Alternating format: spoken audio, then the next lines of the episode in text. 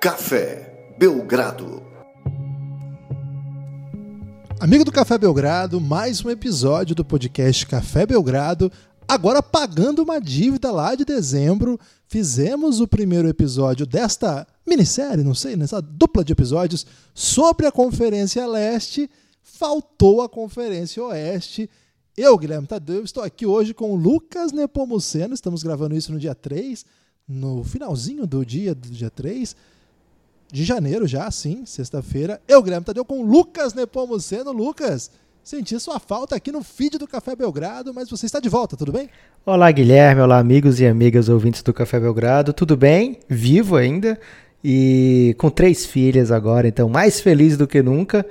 Também um pouco mais de sono do que nunca, mas isso aí é uma coisa que já acompanha a vida de quem gosta de NBA, de quem assiste sempre, então dá para tirar de letra, Guilherme. Muito feliz de estar de volta aqui e hoje para pagar uma dívida e é até um contrassenso, Guilherme, porque eu fiz uma resolução de ano novo e não pagar mais dívidas, nunca mais. Exatamente, de não pagar nada atrasado, né? Mas quando eu fiz na intenção era não deixar as contas atrasarem. Mas estou aproveitando e colocando aí, explicando né, para os credores que é uma resolução de fim de ano, então não posso mais pagar nenhum tipo de conta atrasada, mesmo que eu já estivesse devendo. Mas essa aqui do Café Belgrado, como não era uma conta exclusiva minha, vou pagar junto com você. Falaremos do time, dos times do Oeste, mas logo de cara, Guilherme, um problema. Lucas, se não tiver dinheiro para pagar a conta, então melhor nem pagar. Essa é a resolução de fim de ano que eu fiz. Ok, gostei. É... Apoia o Café Belgrado aí, porque vocês viram que a coisa está problemática. Guilherme, um problema logo de cara, né? É, aqueles memes. Eu, tô, eu, passei muito tempo em casa, Guilherme, porque. Muito tempo, assim, três dias, né? Além da, dos fins de semana, porque a, a, Bianca nasceu pertinho do Natal, então tive alguns fins de semana, feriado normal. Mas além disso, foram três dias de licença paternidade, dá pra dizer assim. E aí deu pra ver muito meme, porque, por incrível que pareça, os bebês de hoje em dia continuam, mesmo nascendo nessa época aí de muito ativa, né? Muitas pessoas não têm tempo a perder. Os bebês normalmente ficam dormindo nessa, nos horários aí do dia. Então deu tempo de ver muito meme, Guilherme. E aí, eu já até esqueci o que, é que eu tava falando, mas fiquei assim. Tinha um problema logo de cara. Ah, seu meme era sobre isso. Isso, tinha um problema logo de cara. Mas eu não sei qual era o meme que eu ia falar, Guilherme. Mas tudo bem. O problema. Ah, lembrei, muito bem. O jovem, ele é muito dinâmico, né? E o idoso, às vezes, ele se perde tentando acompanhar o jovem. Mas o jovem. Você deu um ótimo exemplo disso. Agora. O jovem fala A e, o, e aí a outra pessoa, né? Esse é o meme. Alguém coloca lá, não sei quem, Fulano, A. E aí a outra pessoa faz, bota um vídeo aí que normalmente não tem nada a ver com o A, Guilherme. Eu fiquei muito confuso para entender isso aí no começo, mas agora eu já peguei a manha e tem. Eu acho que se alguém não entende esse meme, que pode eventualmente ser até o meu caso, não, não contribuiu. Você não contribuiu para que ela tenha passado a compreendê-lo. E tem e tem outro outro meme que é esse que eu queria falar. Finalmente, ah. por isso que eu não expliquei, Guilherme. Só vou explicar aqui o que eu vou falar, porque senão vai ficar muito longo essa explicação e você sabe que a gente aqui a gente preza por não gastar o tempo do ouvinte, né? Sim, sem dúvida. Aqui é tudo é, toda a construção nossa é baseada na otimização do tempo, né? O just in time. Perfeito. Então tem aquele outro meme que é, é objetivo, tal, aí obstáculo. Aí normalmente é um obstáculo quase intransponível. Você já conhece esse meme aí? Esse eu conheço. Pronto. Esse eu conheço que eu já fiz coisas é, com o Luca Doncic, esse mesmo. Pronto. E aí o objetivo hoje era falar do Oeste e o obstáculo, o hoje. Logo de cara mandando um hoje bomb aí, é, dia 3 de janeiro. Quem sabe até quando o ouvinte estiver escutando esse podcast já pode ter rolado uma bomba do hoje. Mas o hoje tweetou dizendo que Atlanta Hawks e Detroit Pistons estão conversando por um negócio por Andrew Drummond. Andrew Drummond iria então para o Atlanta Hawks. Você me dá dois minutos para falar desse possível negócio, Guilherme? Dou por dois motivos. Um, porque você é um pai de três bebês, né? Então você deve estar tá com. A mais velha tem quantos, Lucas? A mais velha tem oito. Oito é bebê ainda, né? Claro. Sempre vai ser bebê para mim. É. Então você é pai de três meninas, três bebês. E imagino que eu jamais poderia tratar mal um pai de três bebês, né? Isso já, já vai totalmente contra meu caráter. Então, Até dois, tranquilo. Sim, dois eu já devo dizer que já tratei mal. Até nesse espaço aqui algumas okay. vezes. E quatro? Mas quatro não me recordo, mas posso estar tá procurando aí para estar tá trazendo essa informação aí para estar tá usando o gerúndio com mais frequência nessa, nesse espaço, sempre ganhando tempo. É, mas por outro motivo, Lucas, é porque o hoje ele não gasta caractere à toa, né? Se ele tweetou isso aí, é que tem alguma coisa rolando. É, ele então... até twitta que outros times também estão monitorando a situação, né? Para usar um termo aí do futebol brasileiro. Eu né? odeio esse termo, cara. Eu odeio. Um abraço pro Nicola, grande Jorge Nicola, que usa muito esse termo. E aí o pessoal do basquete que tá fazendo esse tipo de cobertura, eu tô com muito gerúndio hoje. Eles estão adotando o vocabulário do futebol. Então, direto tem uma coisa assim. É, a Liga Sorocabana está monitorando a situação. Cara, não tá monitorando nada. Não tem ninguém lá que fica. Parece que fica um monitor esperando o cara passar. Assim, agora tem isso de reconhecimento facial. Você vai ter uma matéria muito boa na Globo hoje sobre isso. É, Guilherme, hoje aqui tá o tempo tá voando. É, hora de... é, não, hoje nós estamos otimizando o tempo. E assim, estou monitorando. Ah lá, agora ele está livre, vou fazer uma abordagem. Parece que é isso que acontece, né? Pois é, e aí alguns times estão monitorando, mas o negócio que o hoje tweetou dois tweets, o que mostra aí que é um negócio tá quente, né? Uma coisa aí que tá fervendo. É, foram dois tweets do hoje. Um fazendo coach tweet dele mesmo, que aí é uma marca registrada do hoje.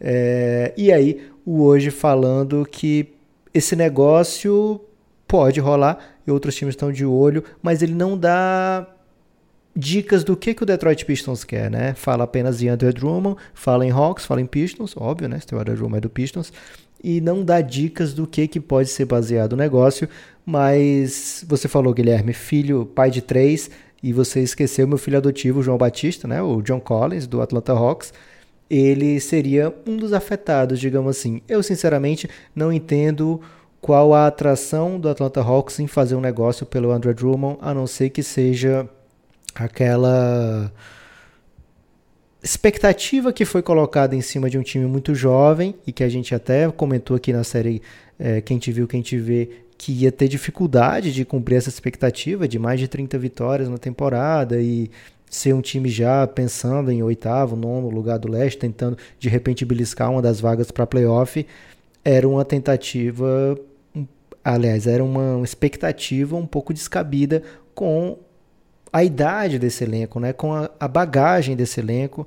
A gente viu um time com dificuldades sérias para defender já na temporada passada e não traria grandes inovações assim desse aspecto defensivo para essa temporada. Pode ser que o André Drummond seja esse elo, né, que o, o a diretoria acha que o André Drummond seja um cara que vai moralizar, né, para usar um termo do Romulo, já que você não gosta de outros termos, Guilherme, então moralizar, com certeza você vai aprovar.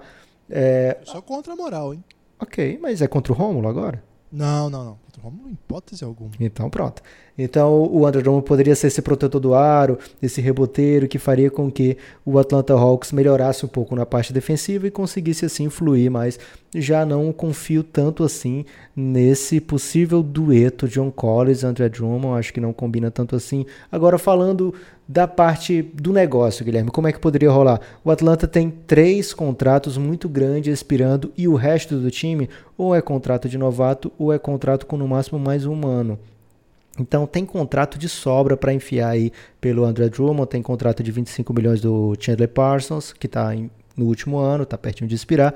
Tem dois contratos de 18 milhões, um do Allen Crabbe e outro do Evan Turner e sempre contratos que o Atlanta vai adquirindo e adquirindo junto assets, né? E aí agora ele pode transformar esses contratos ruins que ele, que ele pegou em um jogador que é produtivo, né? Um jogador que constantemente aparece entre os principais reboteiros da liga, então não seria um investimento muito grande que o Atlanta faria para trazer o André Drummond.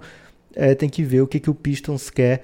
O Pistons pode escolher pedir algumas escolhas de primeira rodada. O Atlanta não deve colocar a sua própria escolha, mas ele tem escolhas condicionais do Brooklyn Nets, tem escolha do Oklahoma City Thunder e tem alguns contratos de rookie, né? Mas não acredito que o Atlanta deva envolver Kevin Herter, Trey Young fora de possibilidade, DeAndre Hunter também não. Ficamos vendo aí o que se pode ou não incluir o Cam Reddish, mas é provável que o Atlanta coloque esses contratos é, alguns desses contratos expirantes e aí a partir disso ver o que, é que o, Detroit Pistons quer. O Detroit Pistons pode querer se desfazer também de um contrato não muito salutar no seu elenco, que é do Tony Snell. Ano que vem tem uma play option de 12 milhões, o André Drummond tem a play option de 28 milhões. Pode ser que o Pistons aceite se livrar do Drummond apenas colocando o Tony Snell, pegando uma ou duas escolhas do Hawks. Pode ser que não seja um negócio tão grande assim. O Under Drummond já foi uma grande promessa da liga. Existe, o hoje tweetou essa parte, eu fiquei muito confuso, que o Under Drummond está pensando em sair dessa opção, né, de 28 milhões e assinar um novo contrato. Eu não vejo quem vai dar 28 milhões no open market para o Under Drummond. Acho que seria melhor para ele financeiramente é, cumprir esse salário e aí sim pensar na free agency. Mas esse é meu dois centavos, Guilherme, nesse assunto. Se você quiser complementar, você sempre complementa tudo com muita maestria. Eu vou só dizer o seguinte: eu pensava no Pistons como um time vendedor nesse, nessa trade deadline. Não trade deadline, né? Mas a partir de janeiro. Já pensava no Pistons como um time vendedor, porque parece que é um time meio, no meio do caminho, assim. As coisas não foram muito bem. Mas eu não pensava no Hawks como um time que já fosse para usar seus assets em busca de alguma coisa. Concordo com você que a timeline do negócio é meio esquisito, né? meio esquisita, porque eu acho que o Drummond lá agora não vai mudar a vida do Hawks. Pode até atrapalhar o desenvolvimento de um jogador, como você já colocou aí, o, o João Batista, ou John Collins.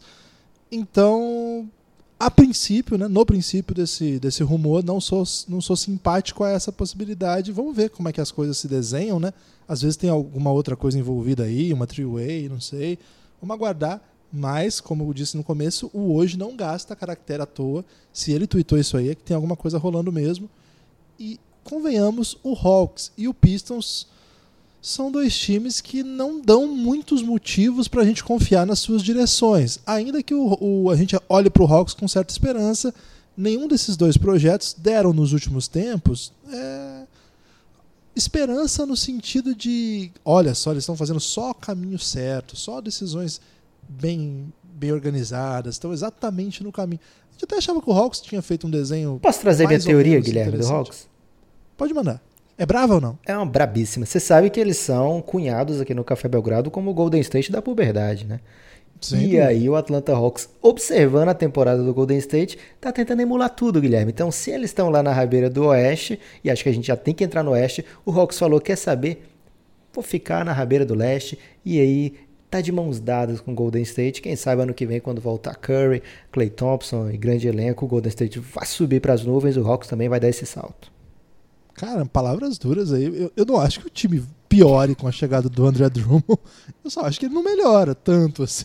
Mas você acha que piora não, isso? Não, não, não, não. Pelo contrário, tô falando que as expectativas do Hawks eram maiores do que essa e agora o time está na última posição do leste e talvez comece a pesar o fato do time estar ruim há bastante tempo, né? Está sem conquistar vitórias, era uma franquia que vinha de muitos anos bons e aí o GM talvez esteja tomando puxão de orelha, o pessoal da direção também estejam sendo cobrados por vitórias, o técnico, e aí pode ser que esteja fazendo um movimento de não desesperado, mas assim, fora da curva do que eles vinham montando, daquela timeline. Pode ser que seja algo assim que eles nem tivessem tanta intenção de fazer quando olharam lá o começo da temporada, talvez não tivesse no Under Drummond um alvo. E agora procurando jogadores disponíveis, podem ter se deparado e aí meio que compram essa ideia, mas talvez não tenham adorado a ideia assim desde o começo, né?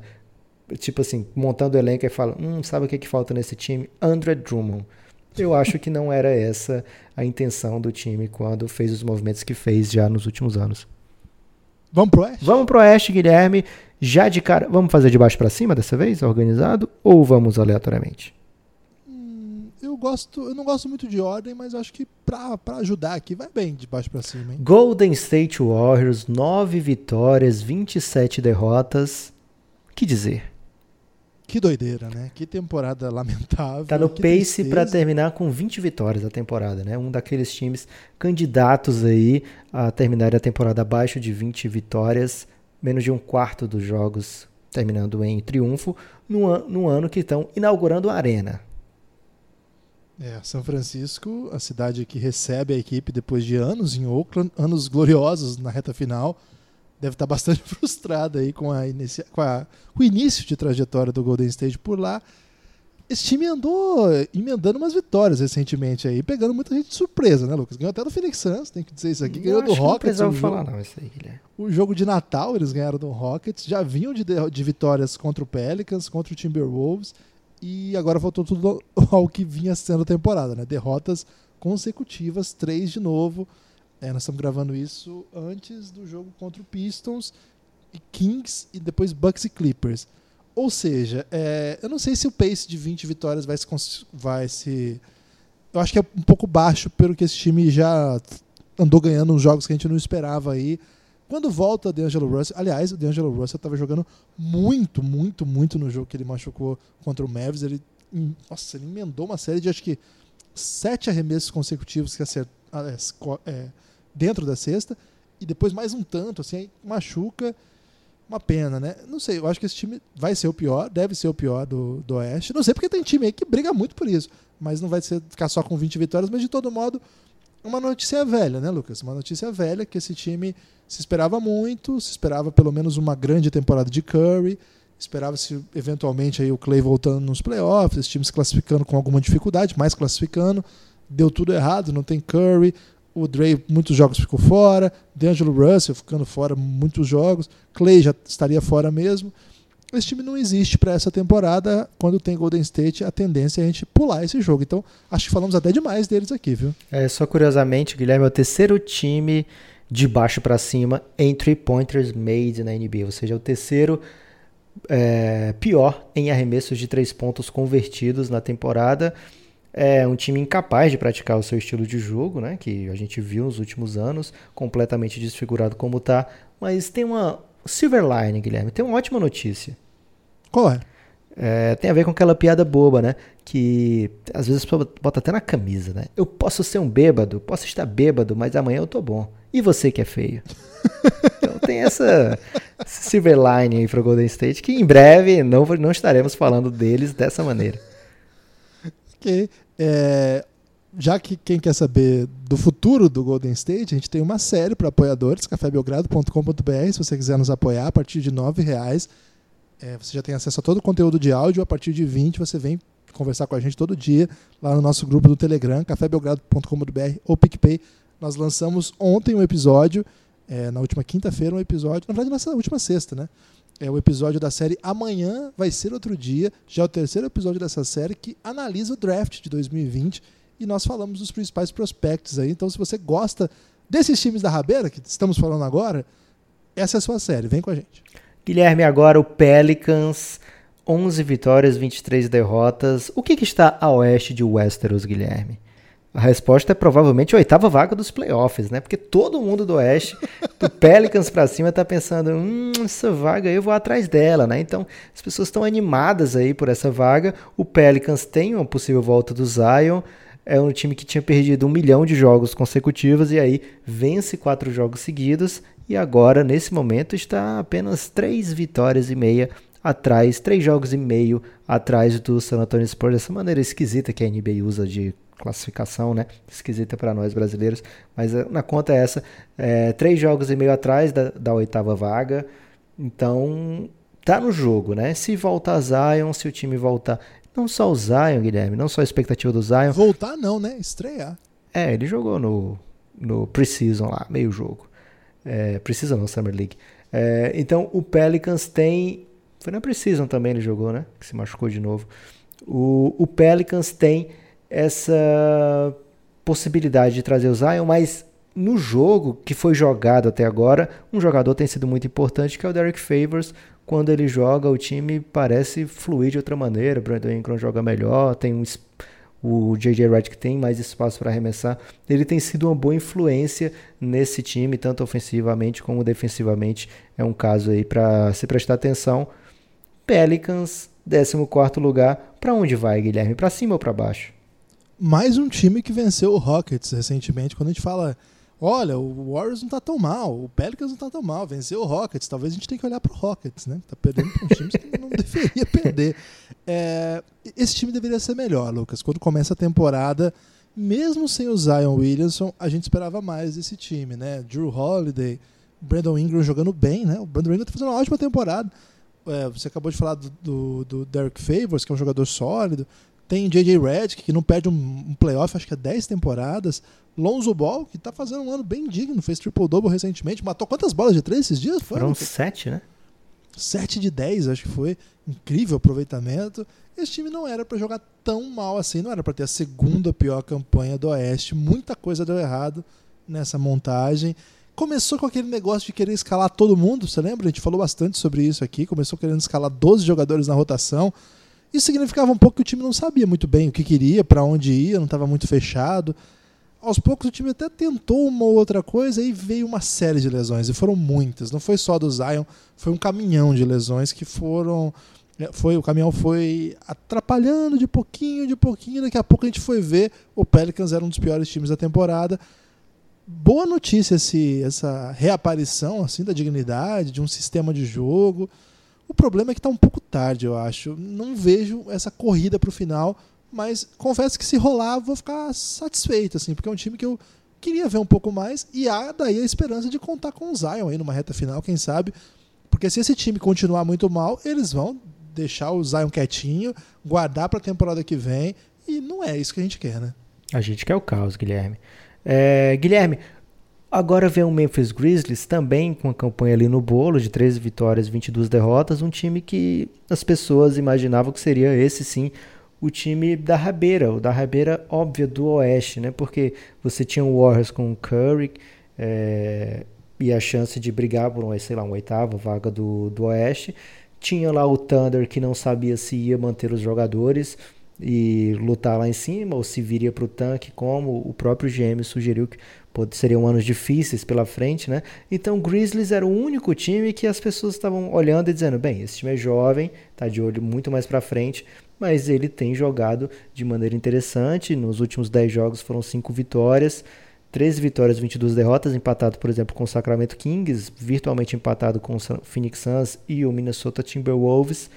É um time que pode estar lá na rabeira, mas eu acho que está jogando acima do que eu esperava, ou pelo menos está disputando jogos assim, num, num, tom acima, já, já querendo se meter, ganhando jogo grande, ganhou do Utah Jazz, ganhou outros jogos interessantes, quase vence o Bucks. É, então é um time que estou gostando de ver nessa temporada, apreciando o trabalho deles. Agora tem uma notinha, Guilherme, porque pode ser importante. Notinha? Uma notinha. Uma notinha pacheca. Tô curioso, vamos ver. Dia 7 de janeiro agora vence o dia que os times têm que. É o dia que os times têm que dizer, sabe aquele contrato não garantido? Hoje eu vou garantir. Então, todo mundo da NBA que tem contrato ou não garantido ou parcialmente garantido, e aí tem inclusive, por exemplo, Dwight Howard está nessa, né? Eles têm que ser dispensados até o dia 7 de janeiro. Caso contrário, esse contrato se torna totalmente garantido para o restante da temporada. O Minnesota, desculpa, o Memphis Grizzlies tem um contrato desse, que é o Bruno Caboclo. O Bruno Caboclo tem garantido um contrato parcial, 300 mil dólares anuais, e aí, se passar do dia 7 de janeiro ele estiver no elenco, quer dizer que ele ficou confirmado para o restante da temporada. Caso o Memphis ache que tem outra rota para seguir nesse momento, ou ficar mais flexível para trocas, ou procurar jogadores two-way, ou enfim, é, buscar outro tipo de, de aquisição, de vislumbre nessa temporada, o Bruno Caboclo pode ficar em perigo, que seria uma notícia muito ruim, mas eu acho que não tem chance dele não amealhar outro interesse aí. Ele tem um skill set e já mostrou em jogos que é capaz de ajudar os times. Não estou preocupado. Eu não estou preocupado com o Caboclo porque, sinceramente, eu não tenho nenhum interesse por ele nessa temporada, Lucas. Nenhum. Palavras é... duras. É, não é alguém por quem eu me interesse. Quando jogo pela seleção, sim, mas na NBA é absolutamente irrelevante. É o 13 terceiro jogador com minutos na, na equipe do, do Memphis. E é um time que distribui minutos a, a doidão. Né? A doideira, aliás, um dado interessante, você sabia que o jogador que mais tempo joga é o Jay Crowder, com 31 minutos só? Todo o resto do elenco joga muito pouco tempo, né? Já falamos isso aqui naquele podcast que estava o Coach Galego, um abraço para ele. É, o Jamoran joga 29, Jaren Jackson Jr. 27, Dylan Brooks 27, Valanciunas, que para mim é um dos melhores jogadores desse time, 25 minutos só. É uma rotação bem peculiar, assim. Não sei muito bem por que, que o, é, o técnico é novo, né? O Tyler Jenkins. Não sei muito bem por que, que ele está fazendo isso, não. É, mas eu concordo contigo. Acho que o time joga bem. É um time que dá para ver em quadra. A gente quer ver, porque a gente gosta de ver de Amoran. Até agora o favorito para calor do ano. Tá surgindo aí. Um, daqui a pouco eu vou falar de um cara que acho que vem venenoso para esse prêmio aí, mas por enquanto a gente gosta muito né, de ver esse time em, em ação. Jaron Jackson Jr. começou mais ou menos, mas acho que deu uma melhorada durante a temporada, mas Lucas, é muito baixa, muito baixa a minutagem dos principais jogadores. Eu queria ver mais esses caras em quadra. O JJJ entendo... tem a dificuldade das faltas, né, Guilherme? Pelo amor de Deus. Mas Ele eu, faz muita falta. É, eu acho que eu tô tranquilo, Guilherme, com o Grizzlies. Vamos pra frente. Ok. Mas eu queria mais desses meninos, eu queria vê-los em ação por muito tempo, assim, na doideira, tipo um Atlanta Hawks. Mas o Memphis faz uma temporada mais digna do que o Atlanta Hawks, verdade seja dita. Sacramento Kings, 13 vitórias, 22 derrotas. E aquela off-season que parecia muito confusa, vai se provando dentro de quadra, né, Guilherme? Que realmente foi muito confusa. essa aí a gente não vai desqueimar a língua, né? Não teve essa. Foi, foi o Kings ano passado? Foi o Memphis Grizzlies que. Ah, verdade. Que eu coloquei como um time que não ia tão bem na temporada passada. Começou a temporada pegando fogo. É, recorde em dezembro positivo. Queimei minha língua, tive que me retratar. E aí, logo em seguida, fui receber a permissão para desqueimar a língua, porque o Memphis tinha realmente afundado. Tanto é que ficou com a segunda escolha, né? O Sacramento Kings não consegue transformar aqueles movimentos do Vlad Divac em vitórias. Teve, lógico, a dificuldade de jogar muitos jogos sem Marvin Bagley Jr. machucado, Marvin Bagley terceiro, desculpa. É, também o, o De'Aaron Fox machucado logo no começo da temporada, perde muitos jogos. Tudo isso dificulta, mas é um time que achava que estava num patamar que tinha que trazer jogadores como Trevor Ariza, Dwayne Dedmon, que são veteranos para completar o elenco, não veteranos que vão resolver os problemas do Sacramento Kings, né? Então, é um time que ainda depende muito dos jogadores do, das outras temporadas. Bogdanovic, quando vai bem, o time é um, joga de um jeito bem me melhor, né? De, até de assistir. É, o Buddy Hilde também precisa da sua bolinha e tem entregado em alguns jogos, mas recentemente teve dificuldade até para fechar as partidas. Aí deu declaração dizendo que o técnico não confia nele, depois se retratou. Enfim, é um time que demonstra exatamente o tipo de direção que tem. A direção consegue levar o time ali para para quadra e dizer, olha só, gente, esse é o time que a gente montou e vocês não precisam se preocupar que tem a nossa cara.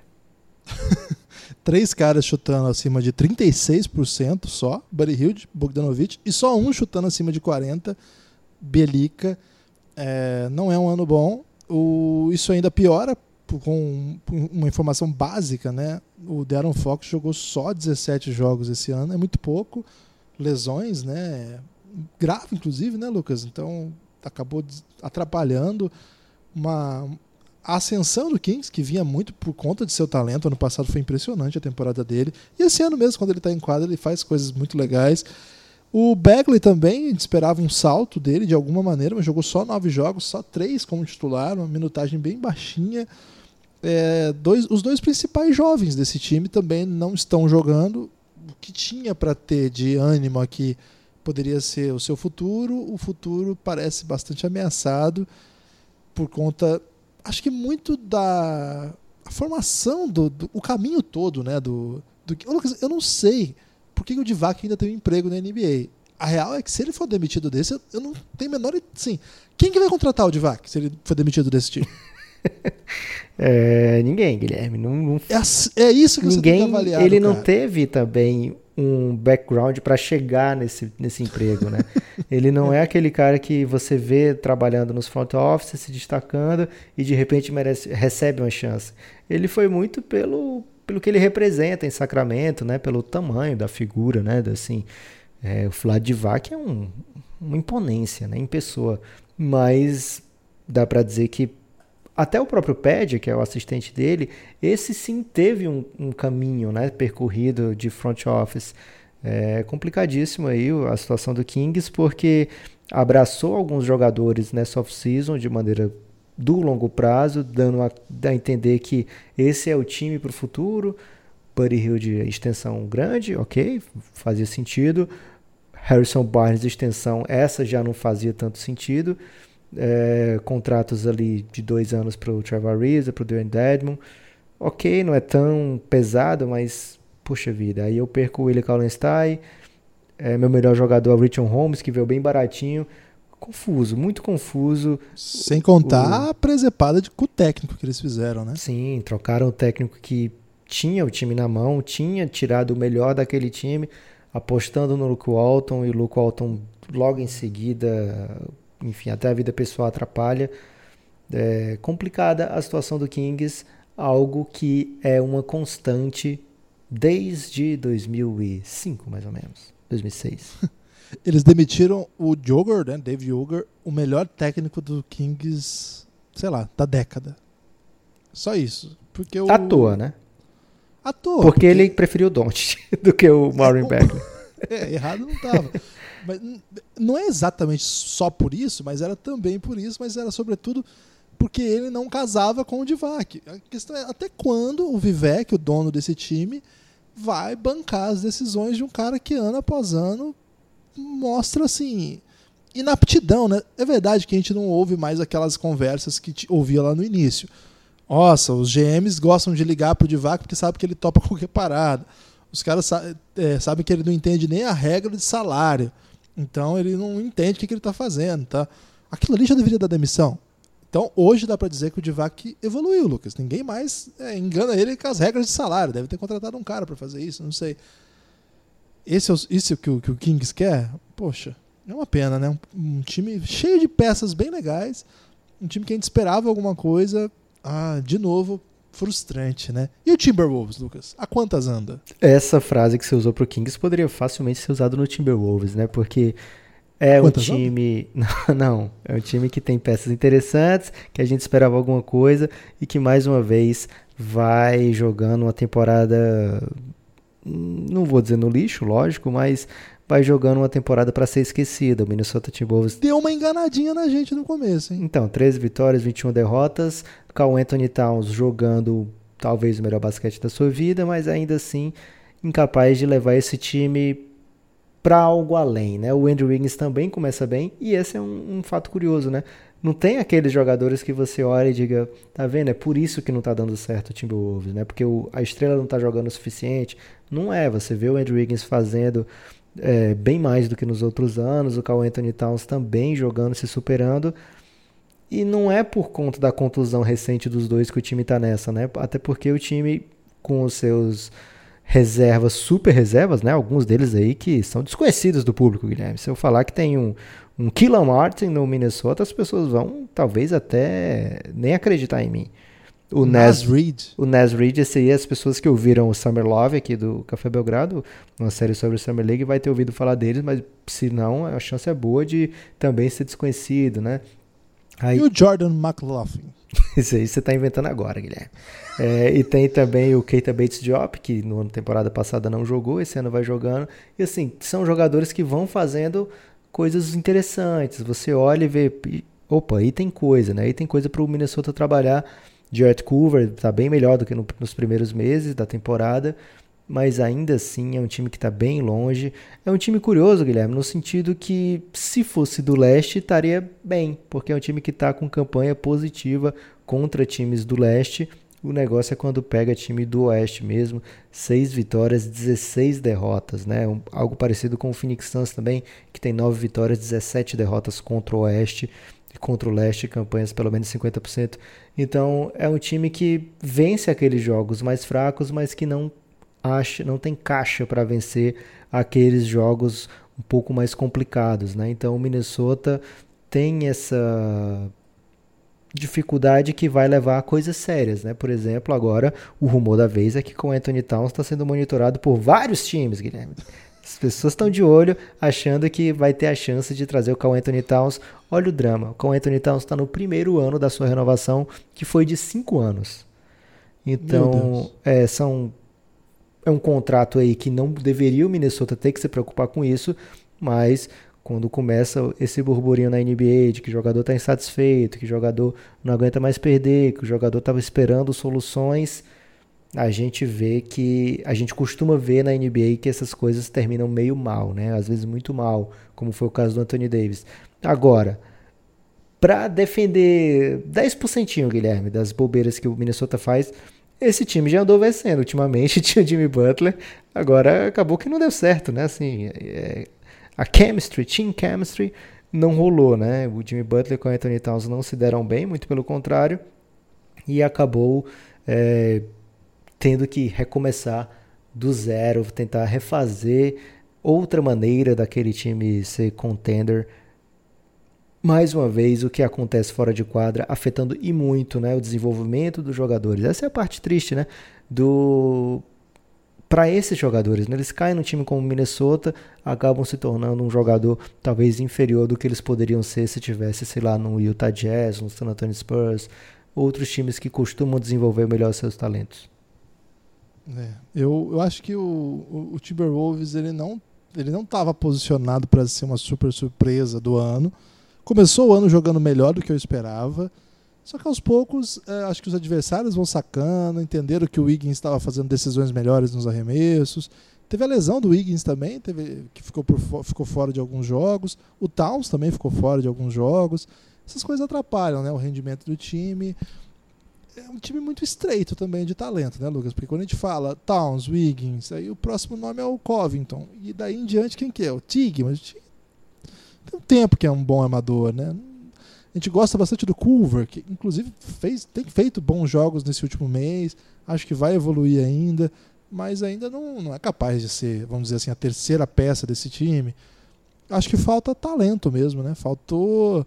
Assim, primeiro faltou conseguir trazer jogadores melhores na off-season, faltou draftar melhor, desenvolver melhor quem drafta. Enfim, falta muita coisa para o Timberwolves. Dentro do que eles têm, Ó, oh, Lucas, você conhece aquela música do João Paulo e Daniel que chama Estrela Perdida? Hum, não tô familiarizada, mas se você cantar, certamente vou, vou gostar muito. Eu, eu não vou cantar, mas eu posso recitar para você o verso que diz: Mente que eu finjo que acredito no seu coração. É um pouco isso, assim. Se, a, se o torcedor do Minnesota quer que a gente mente para ele, ele vai fingir que vai acreditar que as coisas estão bem. Você tá falando não do Igor? Porque eu só conheço ele. Pode ser. Ok. Phoenix Suns, Guilherme. E aí, agora a gente encerra esse podcast que você duas horas analisando a temporada do Phoenix. Não, o Phoenix Suns. Apoia o Café Belgrado, cafébelgrado.com.br. Forte abraço. Guilherme, o Phoenix Suns está indo forte para a meta estabelecida aqui no Café Belgrado de 30 vitórias. Não deixei subir tanto assim a cabeça aquele começo acima de 50% o tempo todo. E aí depois desandou recentemente, mesmo com algumas vitórias, os últimos 10 jogos, apenas duas vitórias, oito derrotas. Derrotas doídas, né? sofridas, outras surras, que mostra aí uma grande amplitude de maneiras que o Phoenix Suns tem para perder. É algo que ele vem trabalhando nos últimos anos e ficou realmente um especialista na derrota, né? Então o Phoenix Suns está com a, em décimo lugar, a uma vitorinha ali, uma vitória e meia, um jogo e meio atrás do San Antonio Spurs, está na briga por playoff, mas não consegue dar ritmo, né? O seu time jogou maneira inteira, com o elenco em toda a disposição apenas uma vez, mesmo assim o DeAndre Ayton com restrição de minutos. É um time que tem dificuldade de jogar o seu melhor basquete, mas que já mostrou nessa temporada que tem esse melhor basquete, né? Não é um melhor basquete teórico, tem realmente um, um estilo de jogo que quando as pessoas estão jogando bem, o time tem um, uma maneira de jogar. Não é aquele, aquele Phoenix Suns que vencia, sei lá, se o Devin Booker fizesse 40 pontos e o resto do time chutasse, caísse todas as bolas de três no jogo, aí o time vencia.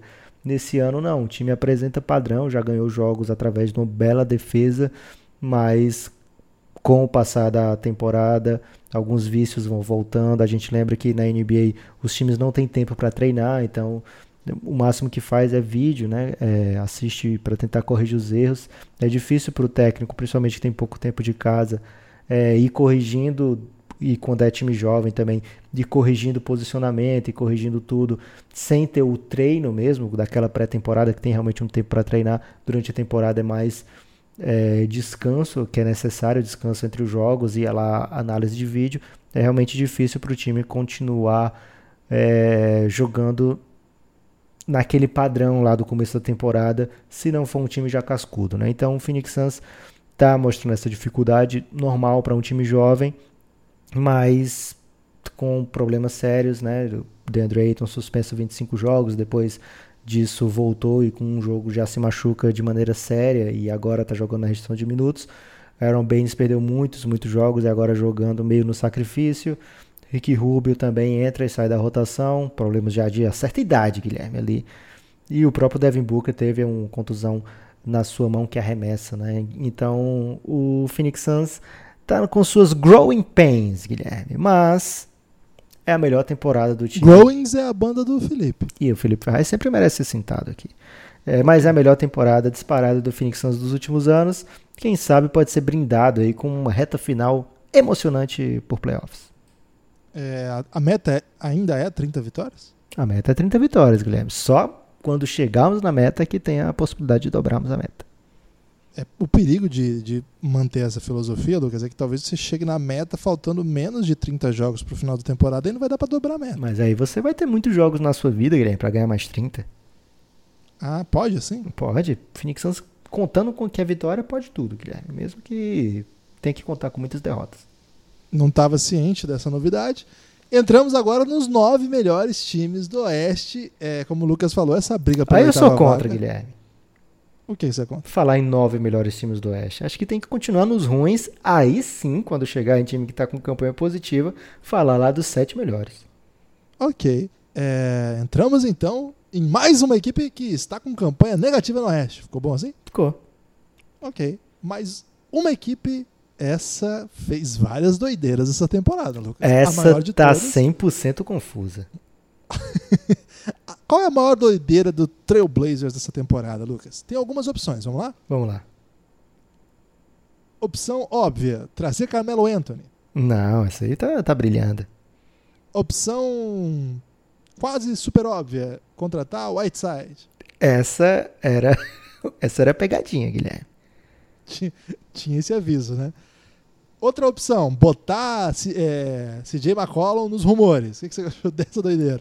Acho que essa aí vem normal é, com as derrotas. Né? Um time que estava na final de conferência na temporada passada, teoricamente não perde ninguém daquela rotação que jogou os playoffs, a não ser os seus wings, né? O time se desfez dos wings, achou, poxa vida, não vou precisar dos meus wings que jogam na posição 4, mesmo que meus 48 minutos sejam ocupados por Alpha Camino e Mo Harkless, e eu não traga ninguém para essa posição, mesmo assim eu vou estar tá bem, né? Então, essa talvez a maior, essa doideira, a maior doideira é. do Portland Trail Blazers. E aí assina com o Mario Ezonia, na esperança de o que eu não sei, já está completamente fora da, da rotação. Tem os seus meninos que são para a posição 1 e 2, né? O Anthony Simons, ele é um, é um bom valor, é um cara que tem jogado bem, tem animado o seu torcedor, mas ele não vai ficar tirando o minuto do CJ McCollum e do Lillard e de colocar os três para jogar também não faz sentido, né? O time continua com as mesmas deficiências. Então trazer o Carmelo foi uma tentativa de amenizar uma posição já deficitária. O Whiteside, ele é um cara estatisticamente muito bom, que realmente você precisa estar prestando atenção no jogo para perceber os problemas que eles que ele traz para o time. Às vezes não é nem preguiça ou, ou, erro de posicionamento, mas é o time ter que fazer opções defensivas, como por exemplo, ele não sai para cobrir o jogador no pick and roll, o armador adversário, então normalmente quando tem um jogador de pick and roll, o Whiteside fica plantado no garrafão e aquele armador fica livre por alguns segundos e tem uma bola de três com muito volume, algo que a gente viu essa marcação do Blazers também com Miles Leonard dessa maneira, o skill set do Whiteside é realmente para proteger o aro, ele deve ser um dos líderes em toco dessa temporada, ele, todo jogo ele distribui seus tocos, protege o aro muito bem, mas a, a defesa dele, né, de maneira ampla, é, a cobertura defensiva dele não é tão boa.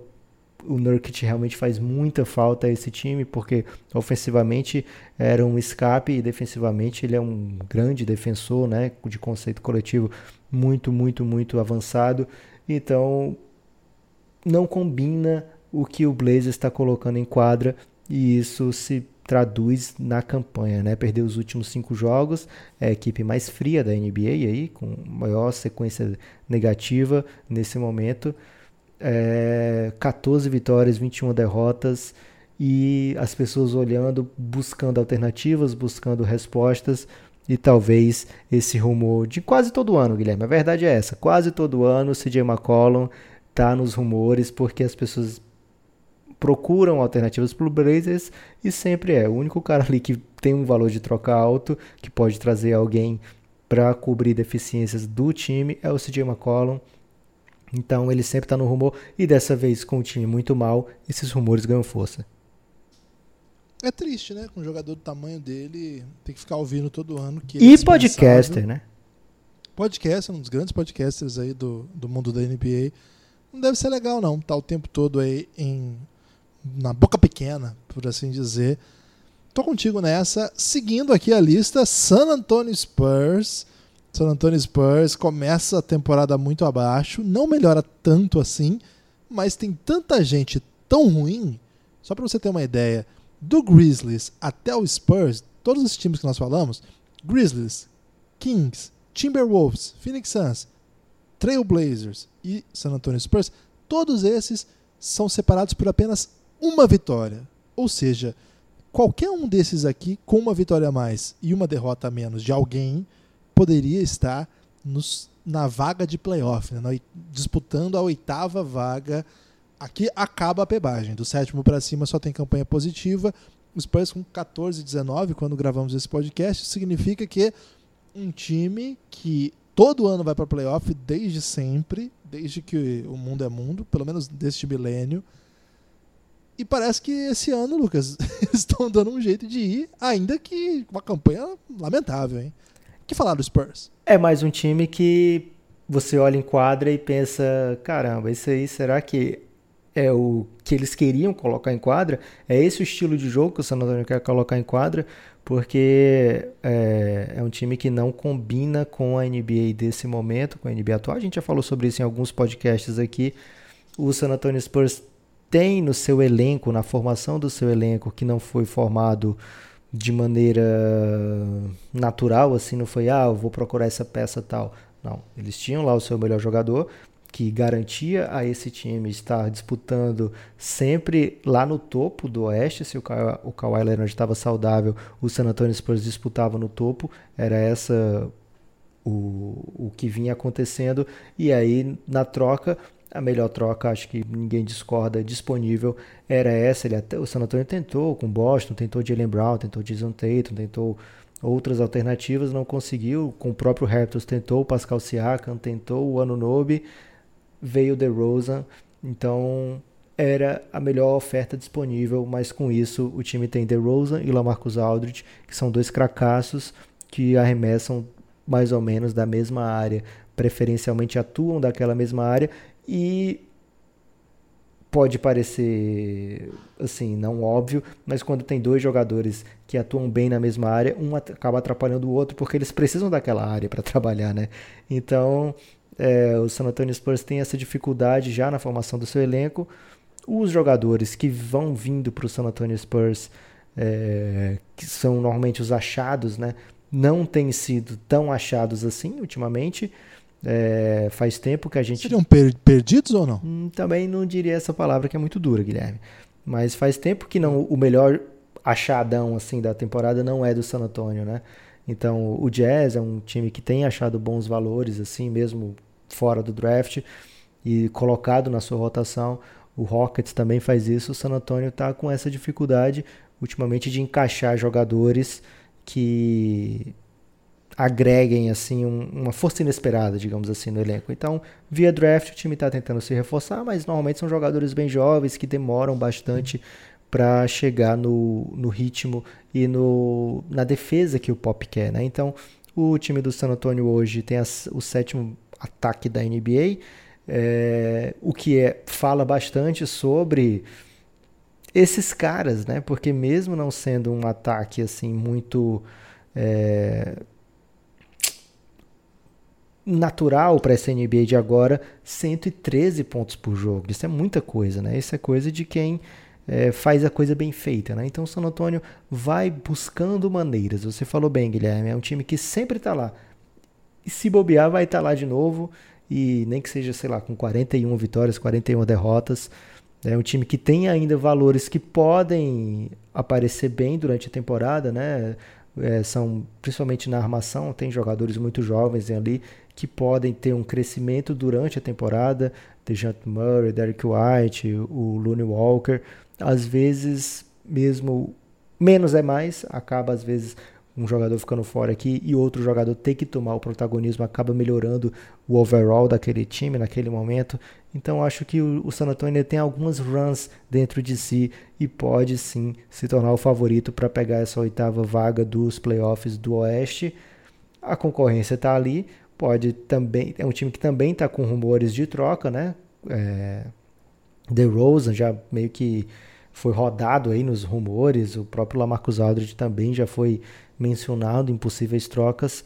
Acho difícil, acho que é um time que a gente vai acabar se acostumando a ver, Guilherme. E aí vai estar na primeira rodada dos playoffs. Passar disso hoje seria algo assim muito, muito improvável. Tem uma novidade recente aí que é o Lamarcão arremessando, lançando a braba para três pontos. É, tá arremessando legal mesmo, aproveitamento bom. É, o que me chama a atenção do, do arremesso de três, que é um problema mesmo, mesmo dos Spurs, é que ele conseguiu resolver, não sei se resolve, mas é, pelo menos medicar esse problema, lançando a braba com dois baixinhos, né, Lucas? O Patrick Mills e o Brin Forbes. Cara, os dois somados, eles chutam quase 12 bolas de três por jogo. Dois jogadores que estão sustentando aí. O Patrick Mills chutando é, 40%, muito bom o Brin Forbes perto de 37%. Nesse volume é um bom número. Não é excelente, mas para quem chuta seis bolas como ele, é um ótimo número, 37%. Esses caras dão esse sustento ofensivo, estão em quadra para abrir o espaço para que os outros jogadores possam pontuar. O custo é do outro lado, né? São dois caras que não dá, não dá para marcar. E esses caras em quadra, o, por exemplo, o Dejante Murray acaba não voltando os jogadores, os torcedores dos Spurs sempre ficam meio ressabiados com a minutagem, né? Por exemplo, o Derek White jogando 23 minutos, o DeJounte Murray 23 minutos, mas é por isso, assim, o Derek White até que tá chutando 40%, mas um volume muito baixo, e o DeJounte Murray basicamente não chuta, né? Chuta uma bola de 3 por jogo e mata 30%, horroroso. É por isso, por isso que o Spurs tem que estar tá em quadra com o Patrick Mills, com gente como o Brin Forbes tem um custo, né? Mesmo com eles consegue... dois lançando aí 12 bolas por jogo, Guilherme de 3 pontos, o time é disparado, disparado, disparado. O que menos tenta e o que menos acerta a bola de 3 pontos. É um trade-off aí, né? Do San Antonio. É, o estilo de jogo que eles têm acaba sofrendo aí com a, a novidade da NBA, digamos assim. Não é uma novidade, mas a tendência da NBA. Popovich já na temporada passada reclamou bastante que ah, quem arremessar melhor de 3 pontos ganha o jogo. Acabou a graça, né? É, normalmente quando você tá perdendo, fica sem graça, Guilherme. Pra mim, a graça da NBA parou há muito tempo. Agora vamos falar. Agora tá certo, Lucas? Vamos aos melhores times do Oeste? É. Ixi, ok, vamos lá. Vou, vou dar essa moral pro KC. Não, vamos fazer o seguinte: o Thunder ele tá no limbo ali, ele tá no purgatório, sabe? Ele não foi pro céu, mas não tá no inferno ainda. É um time com a campanha 19-15 não é do nível dos primeiros ali, é, também está bem melhor do que as equipes que a gente comentou até agora. O Thunder a gente comentou ao longo de toda a off-season, Lucas, que o Thunder ia ter dificuldade para perder jogo, porque eles estavam juntando muito cara bom. Embora o projeto não fosse para esse ano, o tanto de escolha que eles conseguiram naquele rolo do Paul George, mandando ele pro, pro Clippers, o tanto de rolo que eles conseguiram depois de pegar o Chris Paul no negócio com o Westbrook esse time não era para esse ano. Teve carta do Sam Prest avisando a torcida: não se empolguem, tenham.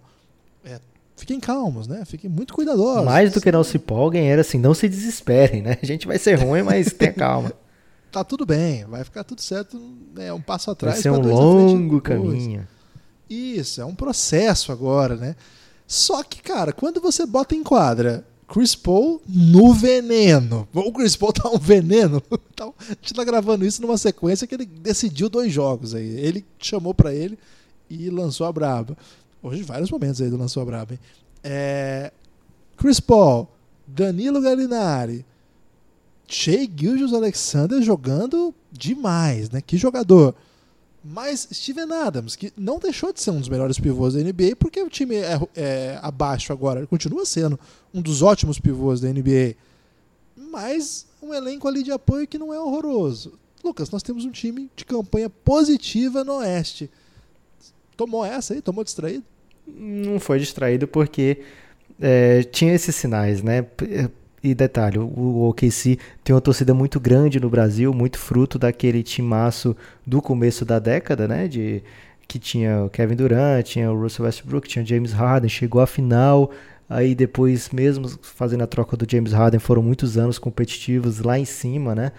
E acabou criando uma grande fanbase que ficou completamente desmoronada, se sentindo assim desamparada, primeiro com a troca do Paul George e depois com o Russell Westbrook. E já na troca do Paul George já meio que lançaram assim, jogaram as cartas na mesa, né? Se desesperaram. E aqui o no Tandão caf... desesperou? Muito, cara. Ele, ele me é. mandou uma DM dizendo que tava difícil aquele dia para ele, principalmente foi o dia da troca do Paul George, se não me engano. Tava difícil o dia para continuar torcendo para aquela franquia, mas que ele ia perseverar. Mas eu falei para ele, cara, vocês se deram bem nessa troca. A gente falou isso aqui no podcast, né? Essa troca do.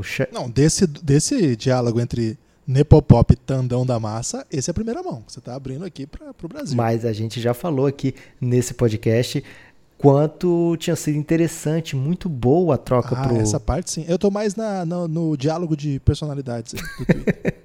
é, grande abraço pro Gabriel. É, o OKC com o Shea Alexander se deu muito bem, né? A gente falou aqui o Clippers com muito sofrimento mandou o Shea Alexander porque imaginava, via nele ali um futuro franchise player e o OKC está tendo a oportunidade de ver também, né? De olhar para esse menino e falar, caramba, me dei muito bem aqui, né? Esse é um menino para liderar essa franquia por muitos e muitos anos. Canadense, joga o fino da bola. É o melhor prospect canadense hoje, Guilherme? Hum, tem que ver com o RJ Barrett, né? Você acha que é uma disputa isso? Hoje, hoje não. Ok. Mas ele já ele passou o Wiggins, passou. Vou lançar outra braba agora aqui. Cê sa... Os canadenses vão ter que responder. Você sabe qual é o draft do Shea Alexander, né? Qual é o draft do Shea Alexander? É um draft que tinha simplesmente Luca Doncic, Trey Young, DeAndre ah, Ayton. Não vai, você não vai falar o que eu tô Marvin pensando, Bagley, você... Jaren Jackson Jr. No redraft desse ah. ano, ele foi 11 primeira escolha. O Shea Alexander sairia depois da terceira escolha? A sua segunda escolha seria o Trae Young? Minha segunda escolha seria Shea Gildes Alexander. Ok. Não é mais o JJJ, porque você anda mandava braba aí pro JJJ. O JJJ ele vai ter que me reconquistar, Guilherme. Eu não sou desses, não. É, o JJJ, há muito tempo que eu abraço, vejo ele como um superstar, mas ele tá me irritando, fazendo muita falta, Guilherme. É, quando chegou um certo momento da temporada que ele tinha mais faltas do que rebotes, eu falei, não, não. olha o teu tamanho, JJJ, olha o teu tamanho para tu lançar essa para cá. É, e aí depois disso ele até tomou um jeito, sabe, Guilherme? Tem jogado bem, mas ainda seria hoje para mim o quarto daquele redraft que ainda vai se modelar, né? Se moldar por muito tempo. Acho que esses... O Eiton, pelo jeito, sobrou pro segundo round.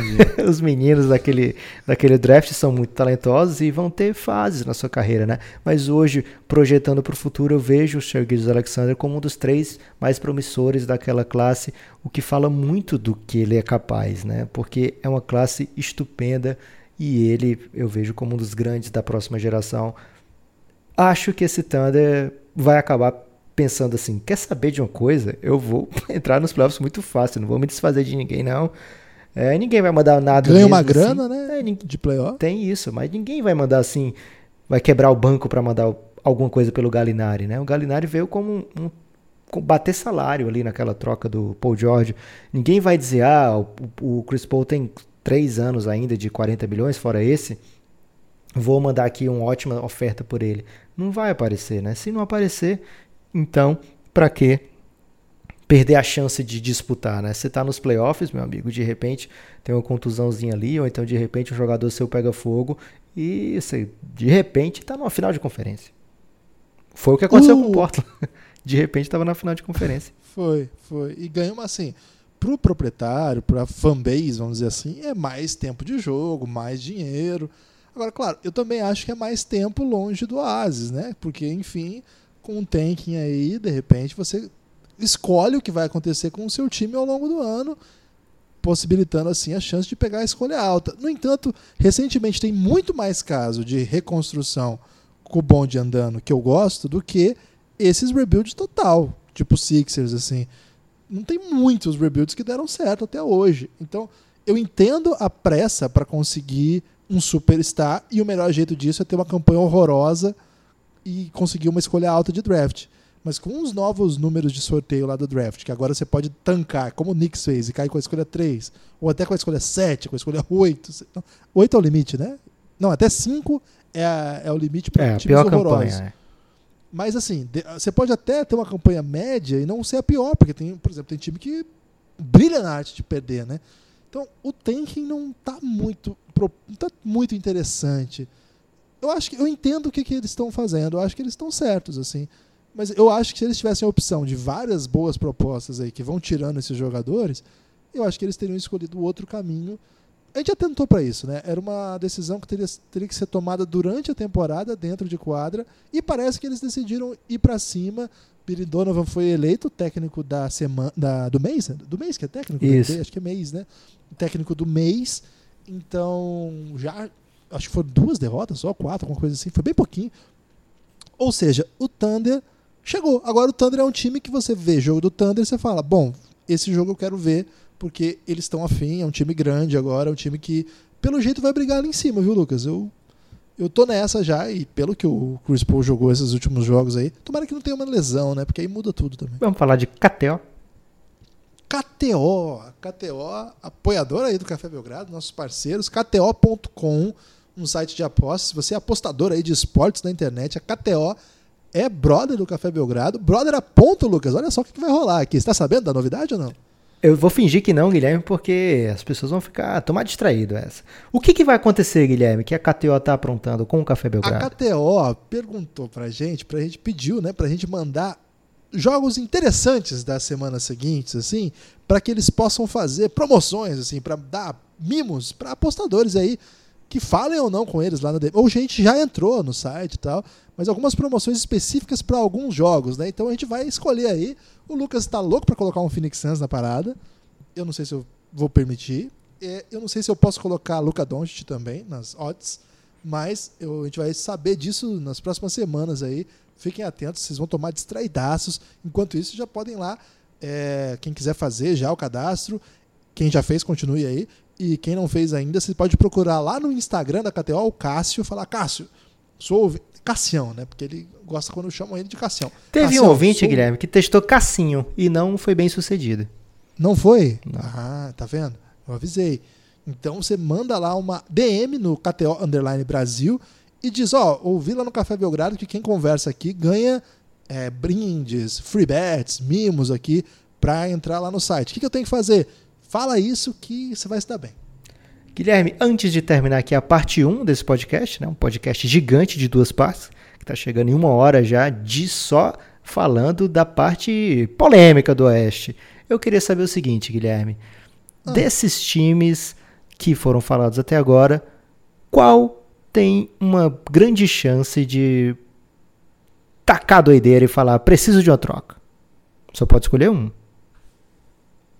Desses aqui É.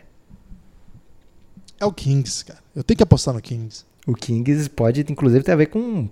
Você tá apostando no emprego do Divac, né? Tá pensando que o Divac vai sentir esquentar ali o seu assento e precisa de uma troca. é isso? Não, é porque é um, é um GM frágil é, intelectualmente. É um GM sem, sem muita certeza do que fazer. Com um monte de jogador muito interessante que várias equipes devem estar interessadas. E com a água batendo nas nádegas, né, Lucas? Então tem a impressão de que se alguém ligar lá e fizer assim as questões certas, né, a pressão correta, tem outros aí, o Trailblazers, é, com esses rumores. Mas eu acho que o retrato tá bonito aí pra alguém dar uma ligadinha lá pro Sacramento, Lucas. ok. Eu, para não pegar a mesma, que eu acho que o Kings é realmente o grande, grande suspeito, eu vou colocar. E para não cair no óbvio do Trailblazers, porque já rolou rumores demais, eu vou colocar aqui o Minnesota, cara. O Minnesota, ele tem que dar uma resposta pro Carl Anthony Towns, precisa de estabilidade e tenha lá, lá no Robert Covington uma boa peça caso o caminho seja outro, né? Se for assim, não, vou mais abaixo ainda e na próxima temporada sim vou tentar melhorar e aí ele pode colocar o Covington junto com algum salário que não faça parte dos longo prazo do time, tentar conseguir uma escolha ou um jogador jovem, enfim, acho que o Minnesota tem em si uma troca pendente. Esse próximo draft, para quem ficar ali entre escolha 7 e 12, que eu acho que é o que vai acontecer com o Timberwolves se ele decidir ir para esse caminho que você sugeriu, tem um grupo muito legal de armadores, hein, Lucas? E eu acho que o Timberwolves precisa de um jovem talento da armação aí para deixar esse time com mais sex appeal, né? Jeff Teague, cara. Eu gosto muito de Jeff Teague. Se ele fosse contratado pelo Corinthians, por exemplo, eu ia falar: caramba, temos o melhor jogador do mundo. Mas o Jeff Teague ele não tem nenhum ânimo assim. Você assiste o jogo do Jeff Teague, você fala: ah, ele é bom jogador, é. ele pertence à NBA mesmo. E, ok. Precisa de sex appeal, Timberwolves. O Jeff Teague precisa ir para um time que onde ele possa usar suas belas capacidades de ser um bom reserva. Então, eu acho que ele é perfeito para isso. Ele tá, sim, ele já foi um bom titular, já foi All-Star inclusive, mas, é, naquele ano meio bizarro que todo mundo foi All-Star no Hawks, mas eu acho que ele já caminha para ser um bom reserva. Eu acho que o Jeff Teague pode ser o armador reserva que joga mais de 20 minutos no time campeão da NBA, Lucas. Grande momento aí da, do banco. Ele começou com uma crítica e terminou aí um grande momento. Sei que você ia falar campeão do NBB no timão. Guilherme, em breve estaremos de volta falando dos seis contenders do Oeste. Fique atento, amigo ouvinte. Algum pós-destaque final? Eu tenho um. O meu destaque final é que no próximo episódio vamos falar de Luca Doncic. E o, é o meu destaque final, para evitar aí, as pessoas estão dizendo, Guilherme, que você e até eu, a gente fala muito do Luca Doncic, você acredita? Ah, quem falou isso? Algumas pessoas. Sem face, né? São bots. Depois que assim. inventaram a internet, Lucas, você lembra aquilo que o pessoal falava, papel aceita tudo. Você imagina o Twitter, o que, que ele aceita? Então? Cara, o Twitter aceita mais que tudo, Guilherme. É, o meu destaque final é o seguinte: procure a maneira de entrar no Giannis. O Giannis está cada vez melhor. É o grupo institucional de apoio negando o nosso inimigo sono. Recentemente, Guilherme entrou um cara muito quizumbeiro que foi o Missiba. O Missiba entrou com tudo e também logo depois dele entrou o Rômulo, que é o segundo Rômulo do, do grupo. Então, é um grupo que está cada vez mais é, causando nas noites de NBA, me ajudando aí a manter a, a Bianca é, sob constante vigilância, né? Que é minha filha mais nova e o pessoal tá me mantendo acordado. Então a, a Bianca tá numa boa, com essa tranquilidade extra aí proporcionada pelo Giannis. E além de tudo, acompanhando muito a NBA. E se você tem um nome assim muito exótico, entra no Giannis, porque você vai ser o primeiro. Porque se o seu nome for muito comum, é capaz de já ter outros lá, Guilherme. Mas a gente adora nome repetido também. Tem quantos também. Lucas lá? Guilherme, tem muito Lucas, cara. Acho que eu sou Guilherme o Lucas mais peba do, do grupo. Guilherme tem alguns também, mas menos que Lucas. Ok. Então é isso. Entre no Giannis, apoia o Café Belgrado e fique com a gente. Já já tem mais podcast.